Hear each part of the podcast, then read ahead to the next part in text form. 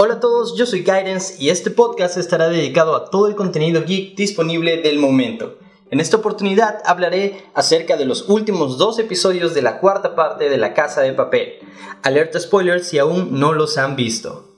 Todo empieza con tumbar la carpa. Gandía corre por la azotea, buscando ayuda aérea de parte de la policía. Estoy confundido, ¿qué ha pasado? ¿Cómo es que Gandía logró salvarse de la granada? Y si logró encerrarse en el cuarto de pánico, ¿cómo es que logró burlarlos de nuevo? Si el profesor ya sabía dónde se encontraba. Me parece todo muy raro. Desconfío de que sea Gandía. Aunque los demás le disparan, me parece ilógico.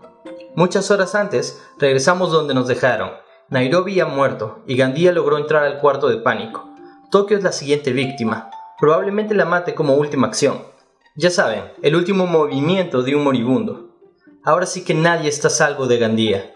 Una persona en su estado puede decidir sacrificarse, aunque esto no es la guerra. Si lo fuera, no cambiaría nada. El profesor tiene un plan para dominar a la policía y distraerlos. En el campo de la magia, esta parte se llama desviación de la atención.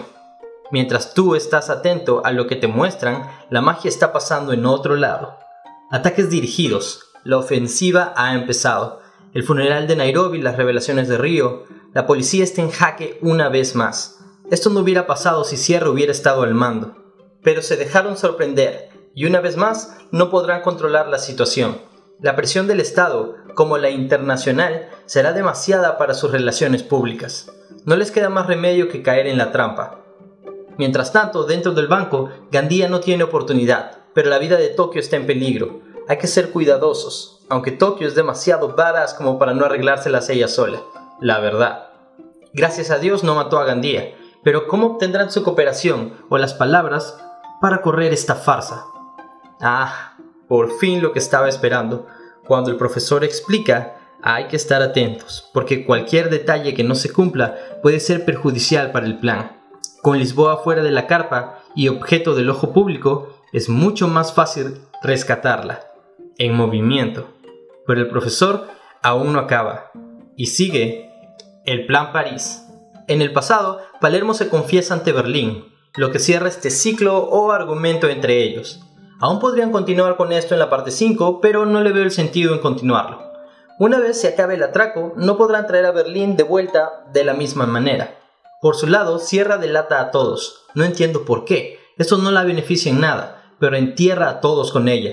Sin problemas, pone en el filo a la policía. Ahora sí que la tienen difícil. En el banco el equipo sufre, sufre por la muerte de Nairobi, porque por fin tiene un respiro para hacerlo. Sin embargo, el que sollocen mientras intentan salvarle la vida a Gandía los pone en una situación difícil. Todos tienen razones para matarlo, pero el profesor tiene un plan para él. Aún sigo creyendo que Gandía no apoyaría la causa sin importar qué. Helsinki y Bogotá siendo de los que más sufren debido a su apego hacia Nairobi. Mientras tanto, el equipo ensamblado por el profesor se pone a tiro para ejecutar el Plan París. Un túnel hacia la audiencia general, un convoy al que esquivar y una extracción precisa. La explicación que Lisboa da al juez es verídica, es una genialidad. Hacer tiempo. ¿Qué podría salir mal? Cierra. Ella es lo que puede salir mal. Sabe que Antoñanzas tuvo que ver en alguna manera en el cambio de actitud de Lisboa y poco a poco va atando cabos sueltos. No tardará en llegar al profesor, pero la policía la busca. Quizá logre la policía salvar al profesor en el último minuto. Como anticipé, Gandía no ayudará, o al menos esa es su primera reacción. Luego recapacita y decide seguir vivo por su familia. ¿Sacarán el oro con Gandía sin saberlo? ¿O será solo una distracción para ir sacando el oro por otro lado? El plan París sale a la perfección, pero hay cosas que no me quedan claras. ¿Para qué meter a Lisboa dentro del banco? Entiendo que el profesor esté seguro que puede sacarlos, pero Lisboa es importante para él. ¿Por qué meterla en el meollo del asunto?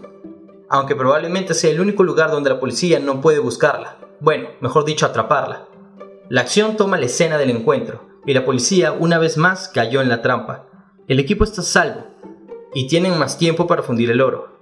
Aunque el profesor puede no tener tanto, porque Sierra lo ha encontrado. Como anticipé, esto no acaba aquí, la parte 5 será la que nos dé la conclusión de este atraco. Por supuesto podemos esperar cualquier cosa con ese final. Hay algunos cabos sueltos que atar y de seguro que serán explicados el próximo año cuando la casa de papel regrese.